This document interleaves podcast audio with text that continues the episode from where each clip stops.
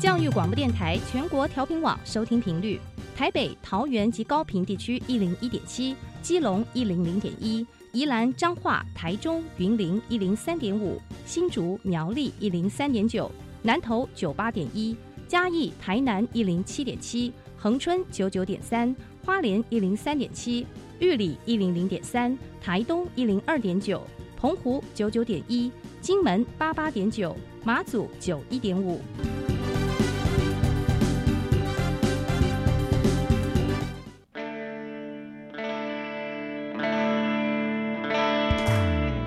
时时有惊喜，生活处处是学习。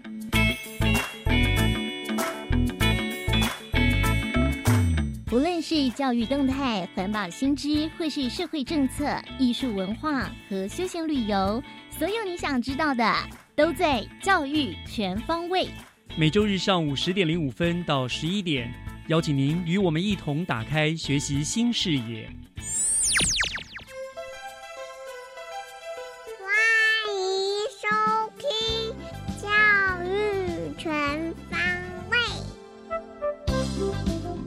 早安，各位亲爱的听众朋友们，欢迎收听九月二十五号的教育全方位，我是岳志忠。每个礼拜天的上午十点零五分，我都在教育广播电台的频道，利用三个不同的单元，和您分享新北市以教育为主，兼及整个市府各个局处的最新资讯动态。希望透过节目的平台，让听众朋友们认识多元融合、不断进步的新北市。那么，今天节目的前两个单元，分别是和您分享以教育作为主题的学习加油站和教师小偏方。而第三个单元“学习城市万花筒”将为您介绍新北市客家义民爷文化季的活动，希望您会喜欢今天的节目。首先，就让我们进入学习加油站。学习加油站，掌握资讯，学习加值。新北市的石门国小在今年的暑假办理了一项全国首创的海洋着衣自救体验营。这个名称听起来哈，就感觉是清凉消暑又很有安全教育意义的活动。所以今天加油站的单元呢，就特别邀请了石门国小的蔡清宽校长来到我们节目当中，为大家来介绍这一项别具意义的活动。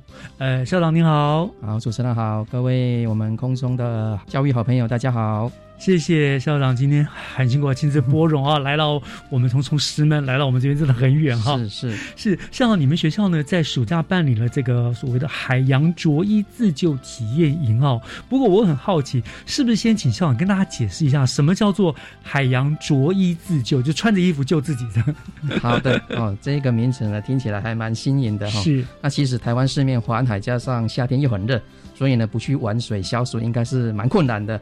所以呢，为为了避免这个憾事发生呢，让小朋友可以学会最基本的这一个水域安全的观念、水中自救的这个技巧。哎，我们一般来讲呢，发生意外的时候是不会穿着泳衣的嘛，是一穿着一般的我们的衣服，所以要练习这个着衣下水，体验这个水的阻力，还有游泳的感觉。即便没有办法自行脱困，也要至少能够撑到我们的救生员或大人来发现你。啊，这个是最务实的一个做法，也符合我们世界目前整个水中自救的这一个时代的思潮。哦，所以就这个活动就是刻意要让大家穿着一般的衣服下水，是的，不像以前就要一定要换泳装了，一直刻意的这样。是的，哦，对，因为很多意外发生的时候，可能真的不是穿着泳泳泳衣的嘛，哈。对，没错。好，那为什么校长你们会想要办理这个海洋着衣自救体验营的原因呢？还有你们办活动希望达到什么样子的目的？好，哎，谢谢主持人。主要有两个原因呢。第一个原因是我们观察说，虽然我们台湾拥有很丰富的这一个水资源，但是呢，在每年夏季，按照教育部消安市的这个统计啊，从民国九十四年到民国一百一十年呢，累计这个溺水的事故呢，造成有六百六十八名的学生死亡，这么多。其中啊，就以国小的两百三十七人是最多的。哦，因此。我们学校又靠海，所以呢，推行这个海洋主义自救应该是刻不容缓的。哦，这个是第一个原因。嗯哼。那第二个是啊，溺水事件呢，大大大概都是意外落水。那我们有特别强调，会游泳跟会自救完全是两件事情。是。所以呢，我们会在诶某些的一个溺水状况，都是因为会游泳，所以呢，在溺水的时候呢，更容易呢会不顾水域的状况，拼命的想游回岸上，因此呢会耗尽体力，撑不到救援的人员到来。因此呢，我们就认为说呢，会游泳只是自救的一部分，那其他还要包含对于水域环境的认识啊、认知跟判断、水感的熟悉度，以及呢如何在不同的水域环境之下，以最安全、能够还有最放松，可以让自己更持久的姿势呢等待救援。嗯啊、这个是我们特别在强调的，就是说防御自救的观念呢，应该要从小从小学就要开始培植。那我们也是这个也是我们的起心动念啊，因为石门国小就有得天独厚的海洋环境，因此呢，对于这样的一个海洋的一个责任呢，我们刻不容缓，也希望说从我们做起，让更多的学校一起来参与。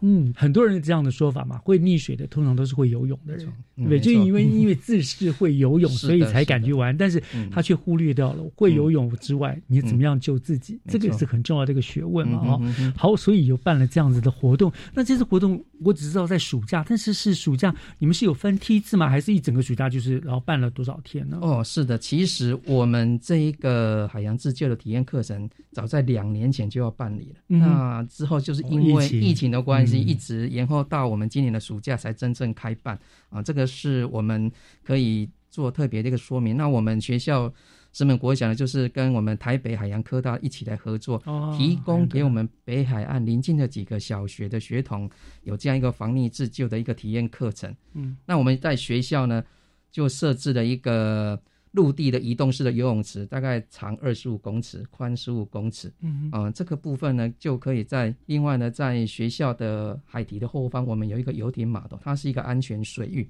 因此呢，透过陆地上的这一个移动式游泳池的这样的一个体验，然后有一个基本的观念之后，再到我们的我们的游艇码头的这个安全水域，再进行真正的主义自救，所以这个整个课程是一气呵成的哈。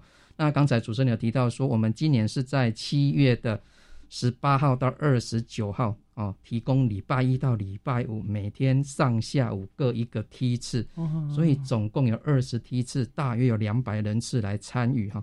那活动的全程呢，都有我们合格的教练，还有救生员来一起来陪同，可以说是我们跟台北海洋科大这样一个合作模式，大概就是全国首创哈跨学制的一个合作的模式。也希望说让学生呢可以爱上这样的一个海洋自救的体验课程，不仅会游泳，然后会懂水域的环境，更知道如何来自救，这个是我们最重要的目的。哇，你们很用心哎，还特别还打造一个陆上移动式的泳池，就为了安全，先在那边就让他们先了解基本的动作、基本的概念的，才是啊是啊才放他们到海水里面没错去没错，这个是有进程的哦啊。然后呢，海水也是安全的区域，没错没错没错，对。哎哦，是对象都是小朋友这样，嗯嗯嗯好可惜没有大人哈。好，那在这个活动的内容呢，你们大概都是给予他们一些哪一些课程的训练，有什么特别之处？哦，正如刚才跟主持人说明的部分，我们整体的这个海洋自救的体验课程大概可以分成三部曲。嗯哼，那第一个部分呢，我们会嗯邀集的一起来参与这些北岸的小学的这些学生呢，在学期末之前，我们就开办了一个水域安全防溺自救的线上课程，嗯哼让他们在还没有来体验之前呢，就具备了一个基本的这样的一个环境还有知识的认知，有一个基本的观念，这是第一个部分。那第二个部分就是在我们的岸上移动的游泳池啊、进行基本的一个练习，教导呼吸的控制啦、漂浮啊、移动啊，还有潜泳的能力。那带我们的小朋友呢，已经都适应了，而且呢，经由我们现场的教练测试合格之后，才进行第三部曲，真正的带往我们的游艇码头的安全海域呢，进行着衣自救的体验。嗯那这个部分就可以让小朋友呢，真正感受到海里的这个涌流，还有感受到踩不到海底的那一种漂浮的体验。嗯那这个时候呢，就可以获得实际在海中跟一般我们在游泳池完全不同感受跟那种临场感。哦，这个是我们特别强调的。那现场我们的教练呢，还会搭配一些独木舟，还有立桨的体验，就是寓教于乐。不仅有这一个自救的体验课程，还有一些海洋休闲的这样的一个体验的这些独木舟，让孩子们呢觉得说好玩、好学又刺激。哦，这个是我们整个开办的这个内容的安排。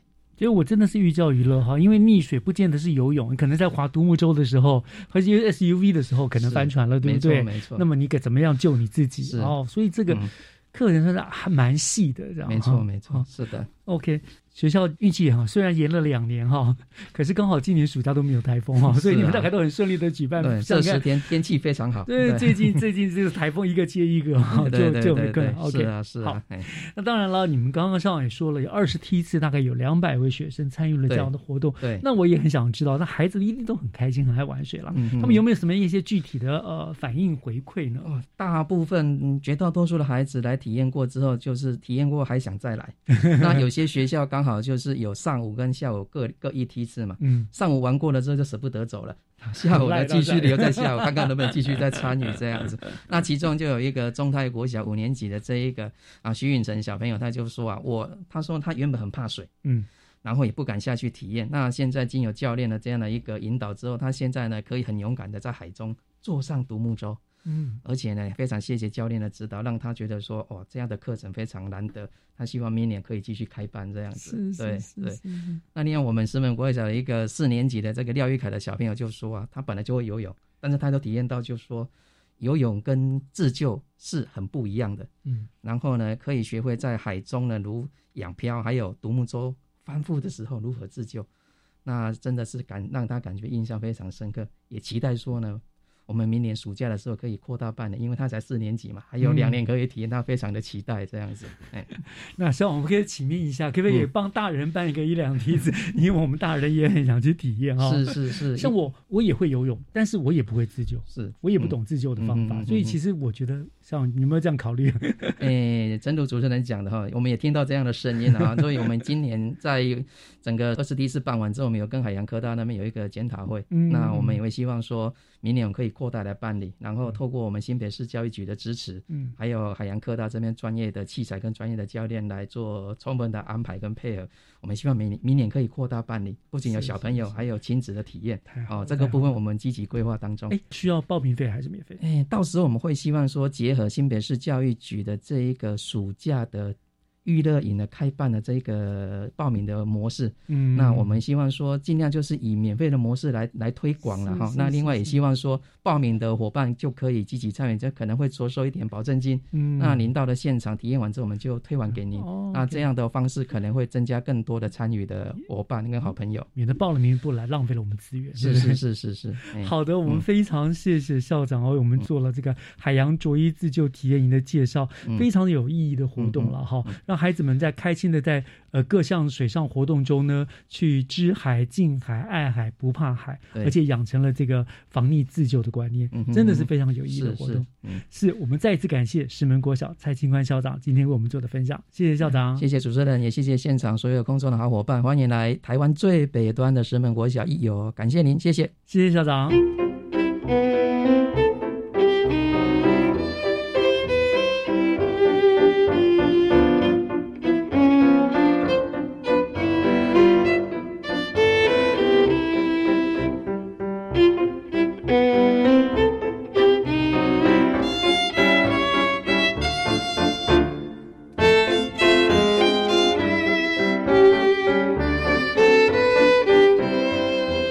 接下来，请听教师小偏方，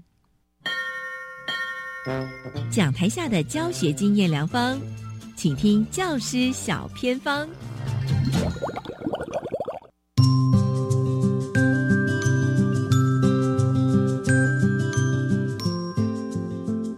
欢迎所有听众朋友收听今天的教师小偏方，我是季杰，今天呢要带大家到一个校园坐落。生态环境很棒，而且位置很特别的地方哦。这所学校是位在淡水区后洲子十一号。哎，这是什么样的校园呢？今天带大家造访的是正德国中贤校校区。今天呢，很开心邀请到学校非常优秀而且很用心。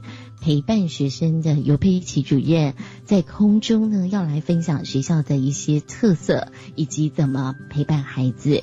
那主任已经在线上喽，Hello，主任您好，各位听众还有主持人您好。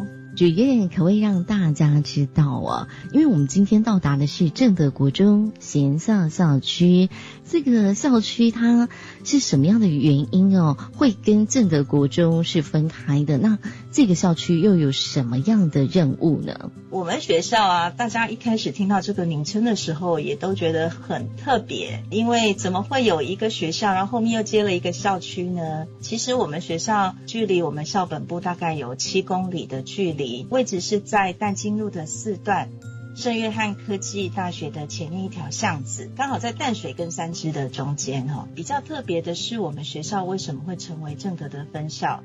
是在民国九十三年的时候，因为学校的地理位置比较偏远，学区的国小又是都属于比较小型的这样的一个小学，所以人数就越来越少。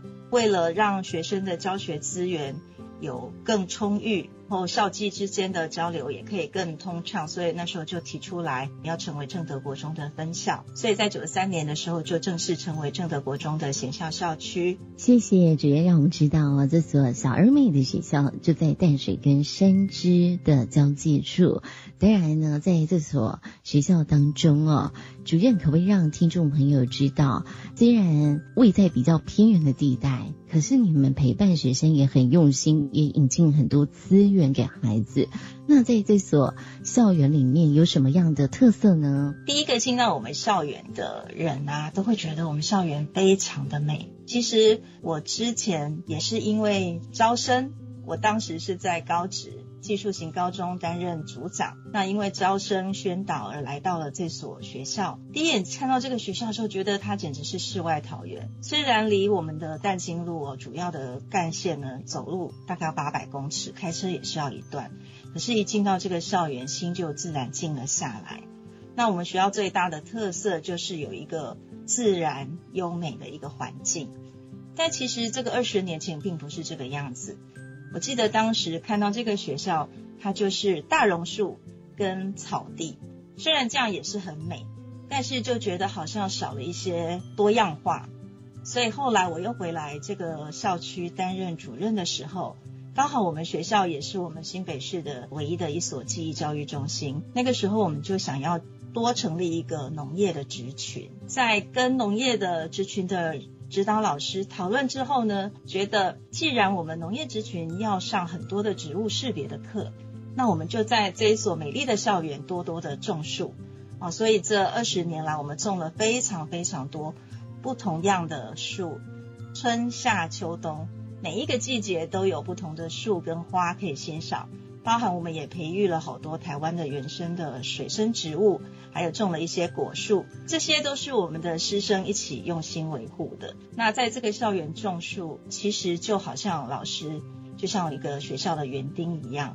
我们学校的学生啊，在这样一个温馨又自然又没有噪音的校园长大，感情非常的融洽。我们学校的师生比很高，将近八十多位的学生。那有二十几位的老师在陪伴他们，学生都非常有礼貌，而且多才多艺。那刚刚主持人有讲到说，我们有非常多的资源，其中国中记忆班就是其中的一项。常常有人说我们的学生是多才又多艺，这点我真的是要肯定我们的学生，因为他们进到我们学校后，从七八年级的记忆社团，还有到九年级，有很多的学生他们会选择去参加。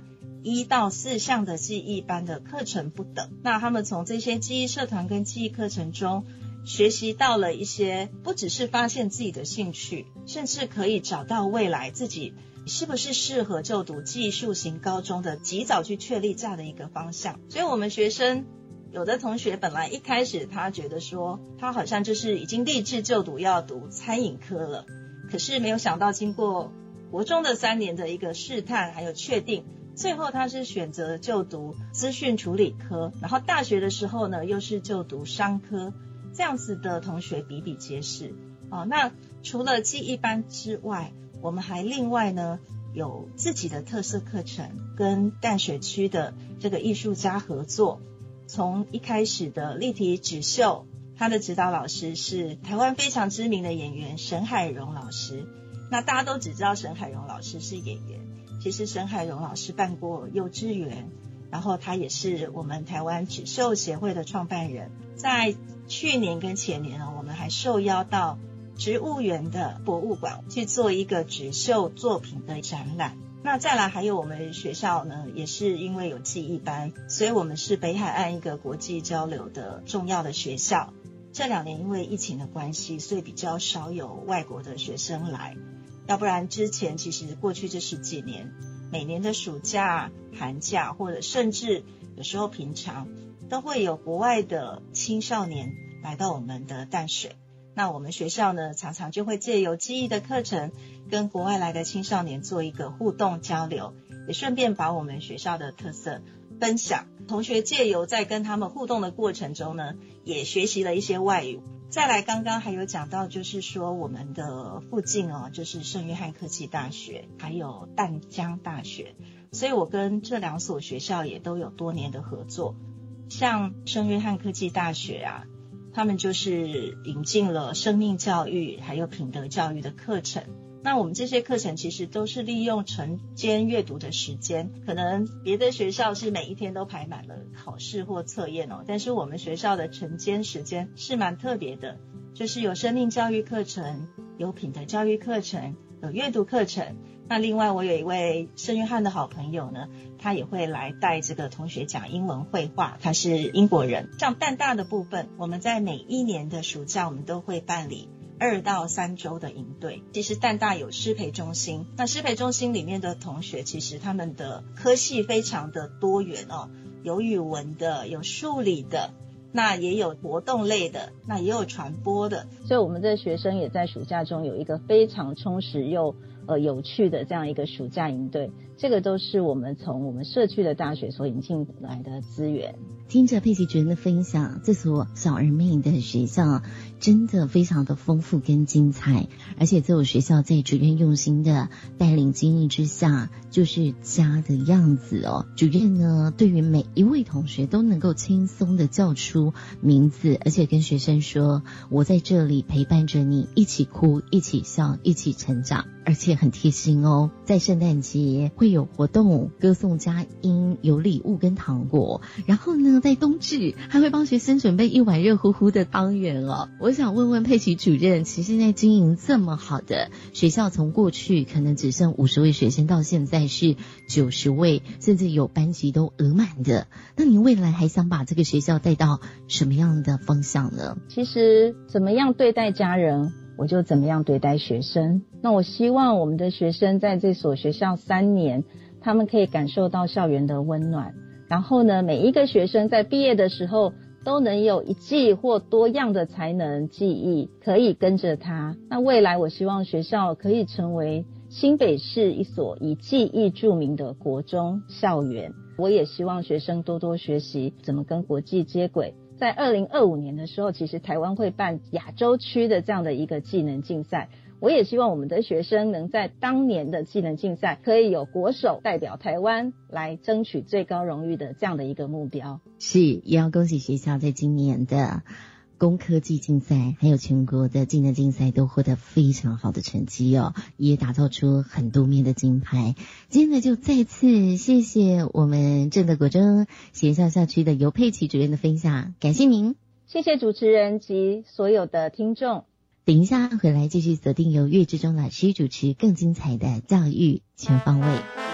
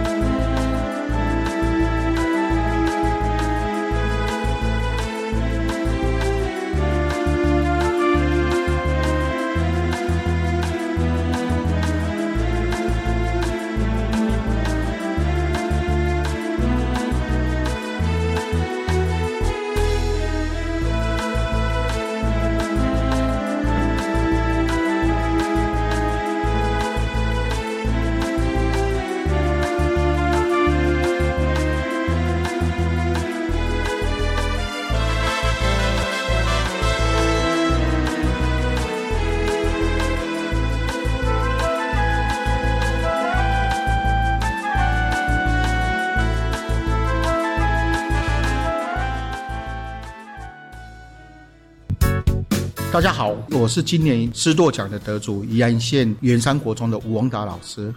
我觉得没有不想读书的学生，只是因为我们没有找到对他有意义的学习内容。如果简单的事情能够重复的做，它就会变成专业；如果重复的事情能够用心做，它就会变成赢家。那我希望能够带领学生成为未来台湾的赢家，引领台湾的未来走向更良善的未来。教育部体育署为鼓励国人透过登山运动锻炼体能，将农历九月九号前一个周末定为全国登山日。今年的系列活动从八月到十月底，有多样化的线上活动哦。不论是朋友、师生或亲子，只要一起组队爬山，上传活动记录，就有机会得到好礼。欢迎上网搜寻全国登山日系列活动。以上广告是由教育部提供。行政院长孙昌表示，为兼顾经济与防疫，经指挥中心与专家评估后，将阶段性开放边境管理。例如，每周入境人数提高到六万人次，三加四全程一人一室，取消机场脱衣 PCR，全面恢复免签等，预计九月二十九日开始实施。孙院长指出，在观察一周后，若疫情稳定，会在经过两周的预告后，正式实施零加七等措施。大约落点为十月十三日，将逐步稳健开放国门。以上内容，行政提供。合唱无设限，我们是台北室内合唱团。您现在收听的是教育广播电台。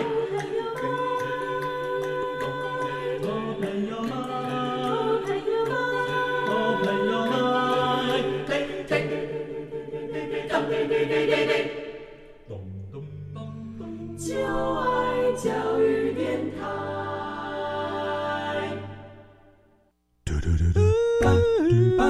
嘟嘟嘟嘟。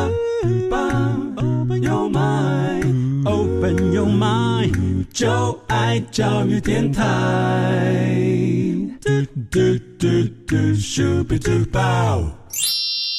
打开您的幸福生活新视野，请听学习城市万花筒。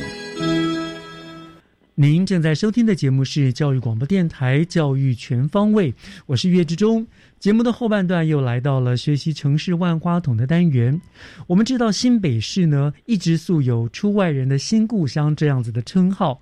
那目前呢，它不但是全台湾人口数最多的县市，更因为呢，群聚了各个族群而拥有丰富的多元文化。那么今天万花筒的单元，我们就要连线新北市政府客家事务局综合规划科的许正昌科长。我们要请科长来为听众朋友们介绍即将要办理的一个新北市义民爷文化季的活动。科长，您在我们线上了。科长您好。好，主持人志忠，还有我们万花筒的所有听众朋友，大家好。是，谢谢科长接受我们的访问哈。科长今天跟我们聊的是新北义民的文化季嘛，好。那我想说，这个义民爷这个名称，其实我们常常听到，也听到了所谓的义民庙哈。但是我想，是不是请科长跟我们先大概再说明一下哈？为呃呃，为什么是叫做义民爷文化祭？祭祀的对象是谁呢？还有他这个义民文化祭的由来，可不可以跟我们大家做这样的介绍好吗？好的，没问题。呃，其实我们义民也是蛮独特的一个台湾本土的客家信仰。嗯，那它最早是它的起源是在乾隆年间，因为林爽文事件，那我们在新竹地区有一些为了保乡卫国的一个平乱而牺牲的我们的客家乡亲们，然后当时清廷就授予这些啊平乱的包中义民烈士。就是作为一个牌匾，就是包中的一个牌匾的一个啊，树给他们这样的称号。那所以说这些呃包中义民烈士后面就变成一个集体的包中义民爷的一个神像。那经过这两百年的演变，就会变成我们今天啊最具客。客家信仰的一个象征的义民也的文化祭的一个由来，所以它不像一些寺庙祭的呃某一个神或者是某一个意识这样的，它是一群的代号这样子。对，它是一个群体，群体的代称啊。当时是牺牲了将近两百多位的我们的啊义民乡亲们。是是是是。那另外，现在其实我们北部的这些义民庙都是从我们啊新竹县的新埔包装义民庙分火到。我们新北这边各地来的一个义民庙，比如说像义民庙啊、包中亭啊、忠义亭啊，其实都是跟我们新竹新埔义民庙是相关的。是是是。那在我们新北市目前有三座义民庙，那包括新店的台北包中义民庙，还有我们大台北的啊包中亭，还有我们林口的啊下湖义民庙，这些都是我们啊北漂的客家乡亲以后来到北部新北这个地方，然后啊再去啊新竹新浦那边把一民庙的香火啊把它延续到我们。啊，新北这边来，所以平时客家朋友们如果想要去祭拜这些的义民爷的话，大概我们新北就可以到这三个地方去，这样。是的，是的，是目前就有这三所义苗。其实全台湾义民庙啊，将近有三十五间义民庙，嗯，那都是从我们啊新浦义民庙这边混合出来的。是是是。所以我们新北市的客家人啊，就是每年啊到了义民祭啊义民爷的这个日子啊，就会。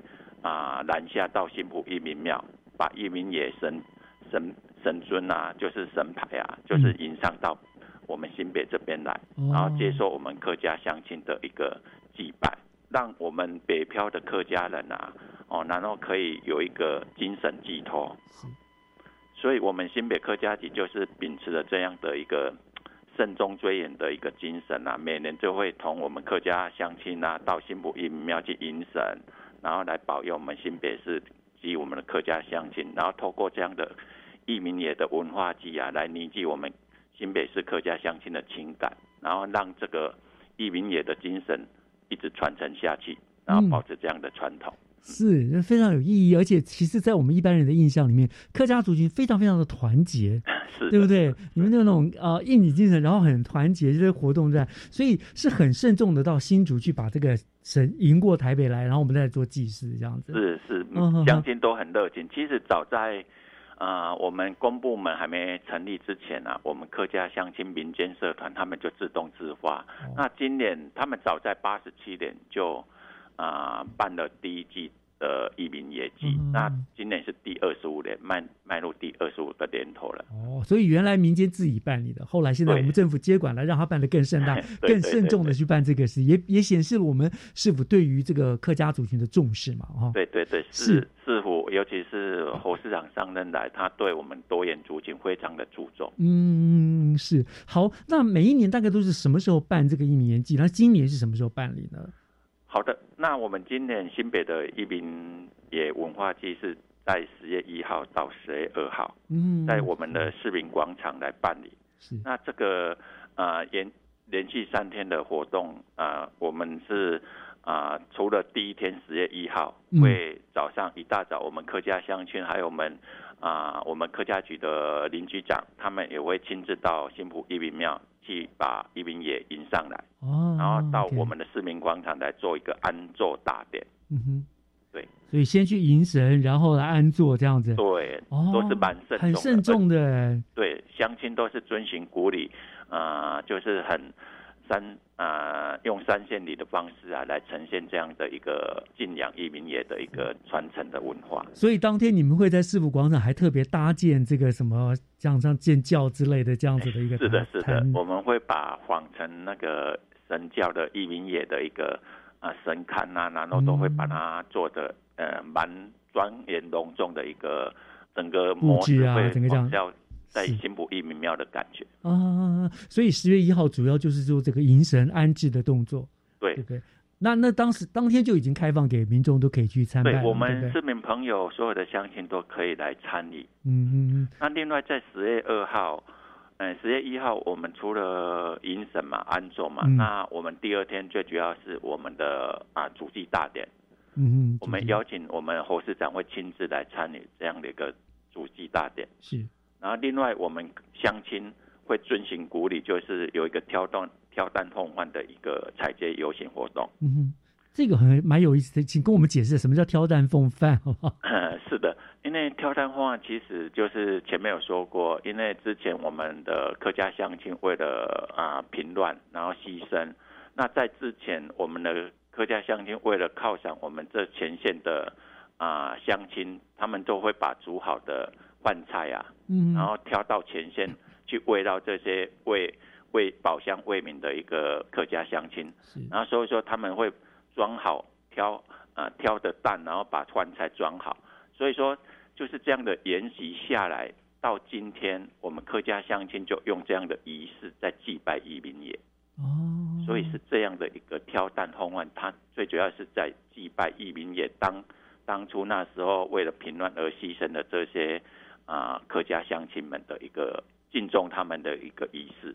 所以从过去那个一个呃必要的一个什么要恭敬他们吃饭啊，到现在它变成一个重要的仪式的一个过程了，对不对？一个重要的一个仪式。是的，所以我们每年大概我们每次客家乡亲大概都有超过三千位来自我们新北的各个社团啊乡亲，那挑着他们准备他们的弹头啊，然后一起这样踩街游行，然后到我们的市民广场的主祭大典来供奉义民爷、祭拜义民爷。其实这个真的就是我们客家人跟义民爷很紧密的一个关系的一个表征啊。嗯嗯嗯。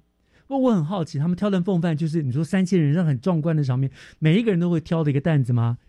对，每个人原则上我们是两，因为以前是路途比较遥远，嗯，呃，一个担头会有两个人轮流挑，挑啊。那因为现在路程比较近的话，都是一个人一个弹头。哦，然后就像是可能就会挑啊四五公里啊，啊可能会两个轮流啊轮流挑，会比较不会那么辛苦。那目前我们都采取一人一担的方式，是是是是，然后然后当天是他们也都会刻意的装扮成我们客家传统的服饰之类的这样子。是他们现在有点像，比如说嘉年华的方式，就是把自己穿的啊，不管是客家的花布啦、蓝染啊，或者是客家的意象，都会装置在身上，然后啊挑着弹头来祭拜一面，用很愉悦的心情来。缅怀过去我们这些先民的一个保乡卫国的情怀。是，好像你们祭祀大典这次还有透过视讯直播是吗？是我们这次很特别，因为现在大概疫情的关系，很多里外的乡客家乡亲都没办法回回到国内，所以说我们这次的祭祀大典采用国际视线直播的方式，我们会跟世界各地的客家乡，将近有目前有十五个国家的客家乡亲。啊，社团领袖会跟我们一起来参与啊这个主祭的大典。嗯，那当天会二号会在大概什么时候开始呢？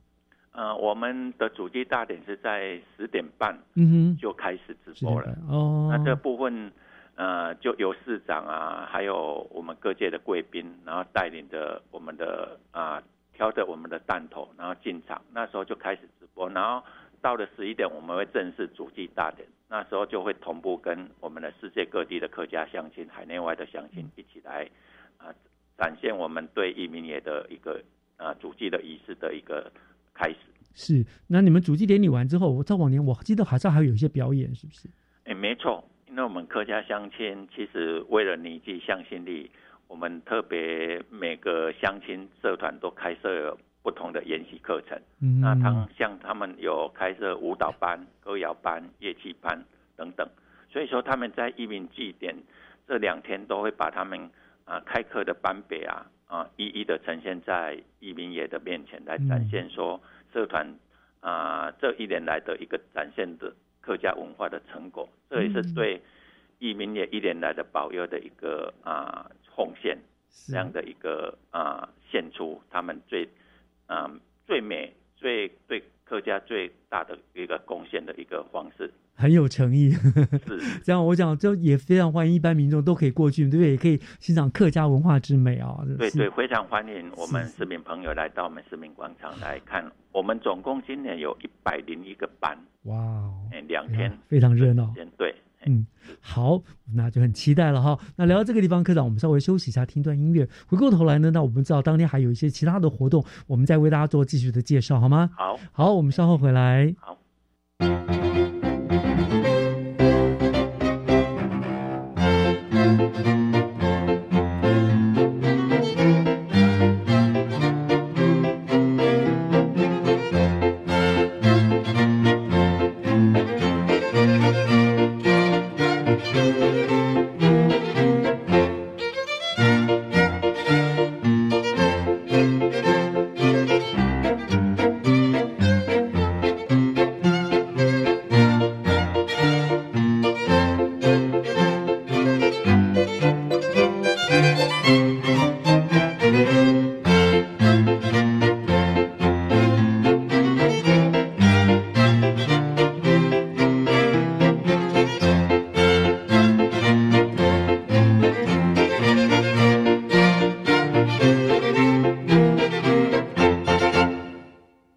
朋友，my，就爱教育电台，欢迎您回到学习城市万花筒的单元，我是岳志忠。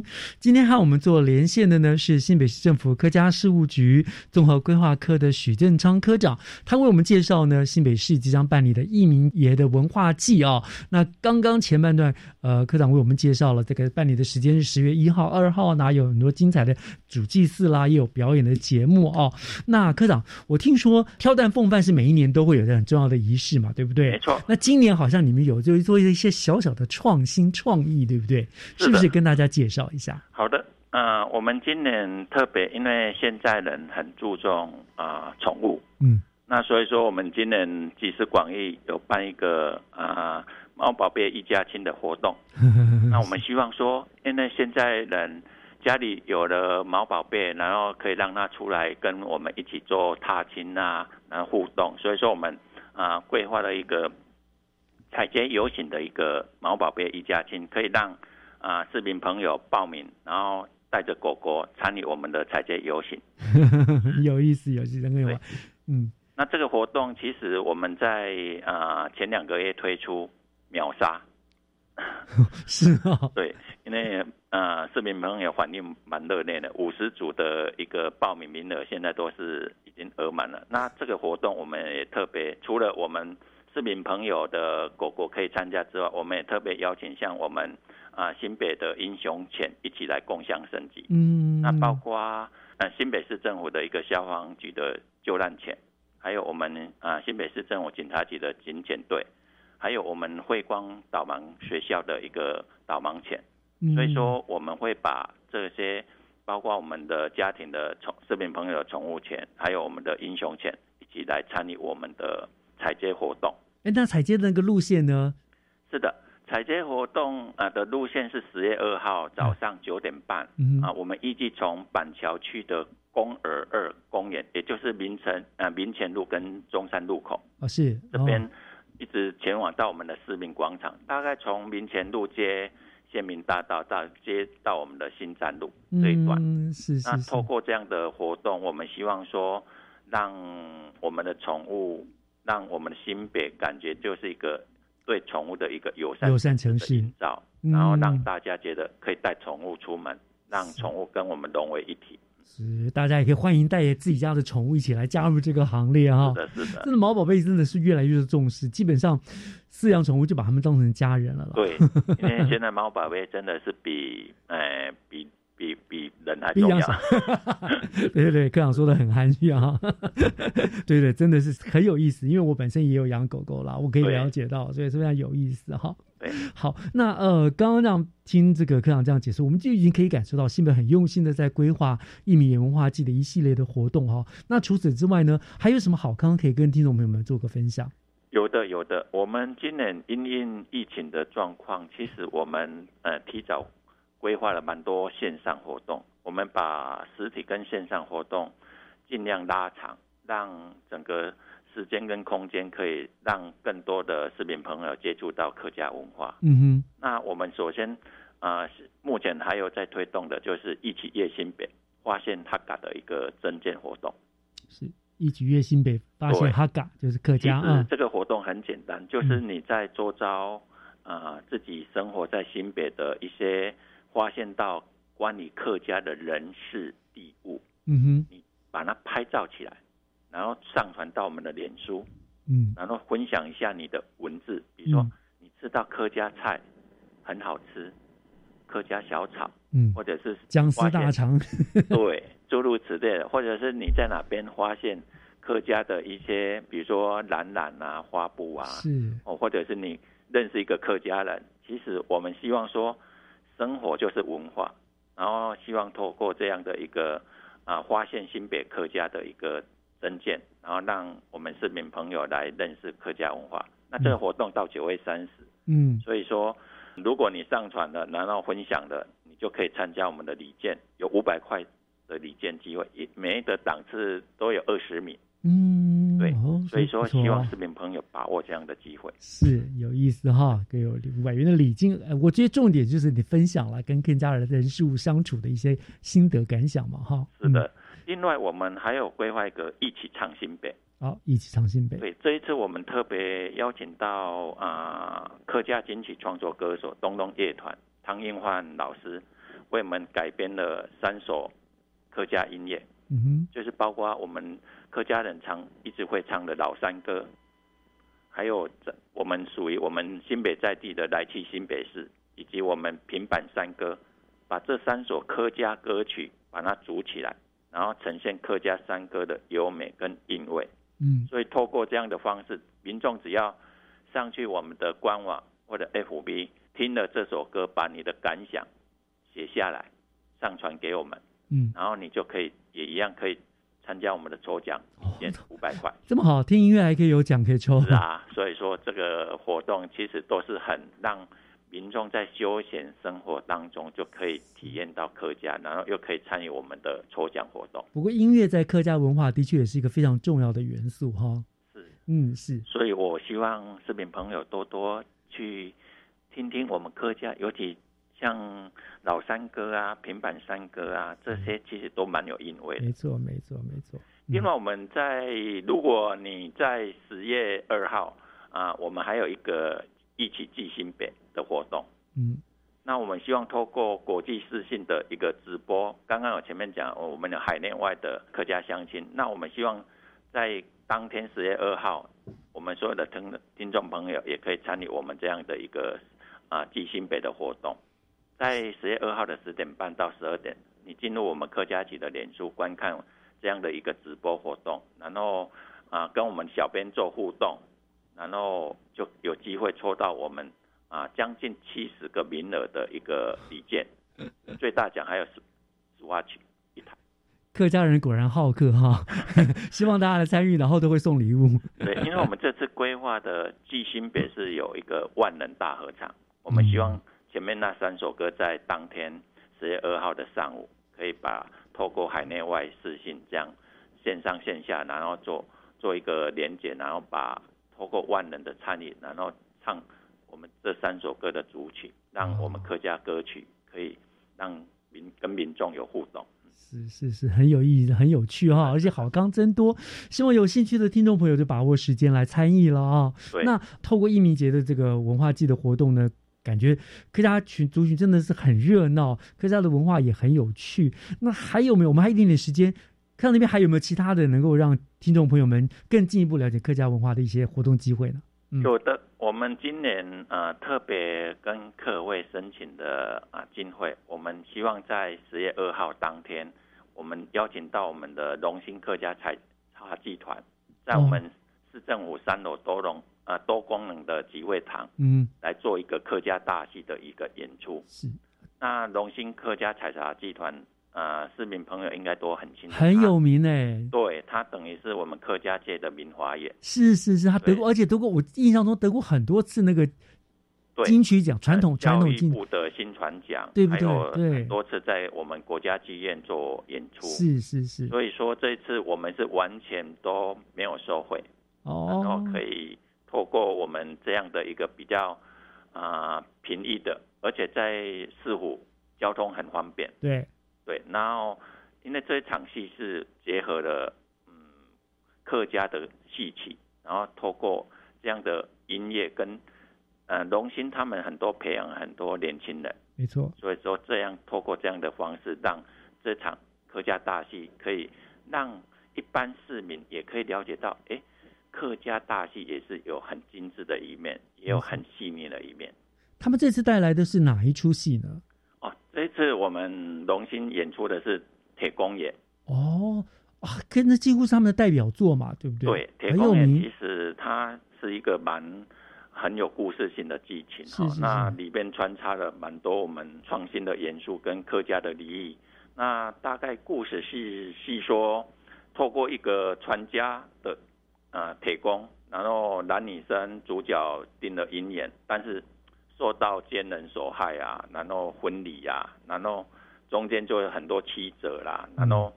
如果观众朋友、市民朋友想要知道他们能不能团圆事业，请大家一定要来看。对 对对，对，这边呃卖个关子。是到底怎么样？就是入场观赏嘛，对不对？呃，而且是免费的。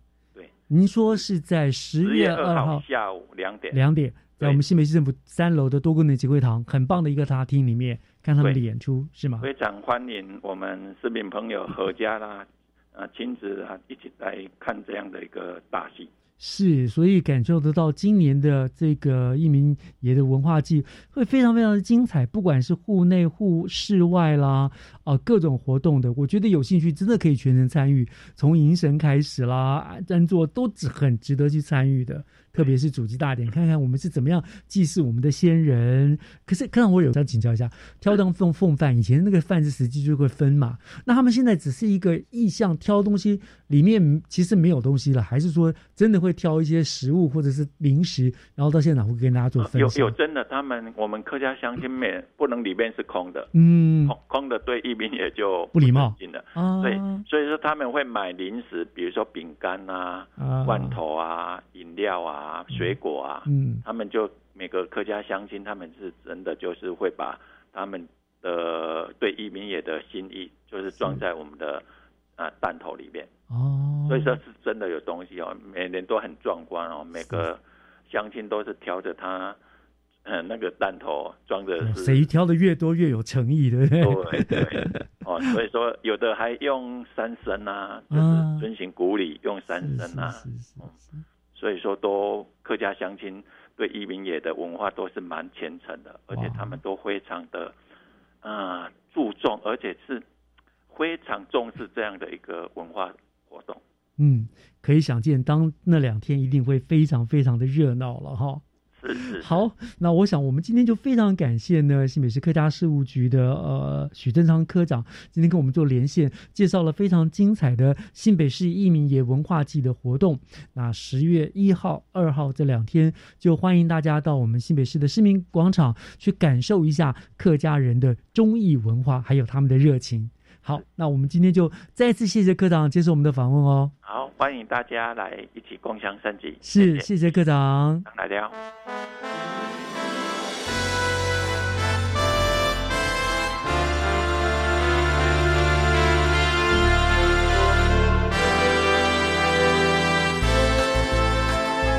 今天节目又到了跟您说再见的时候了，我是岳志忠，感谢您的收听，教育全方位，我们下个礼拜天再见，祝大家午安，拜拜。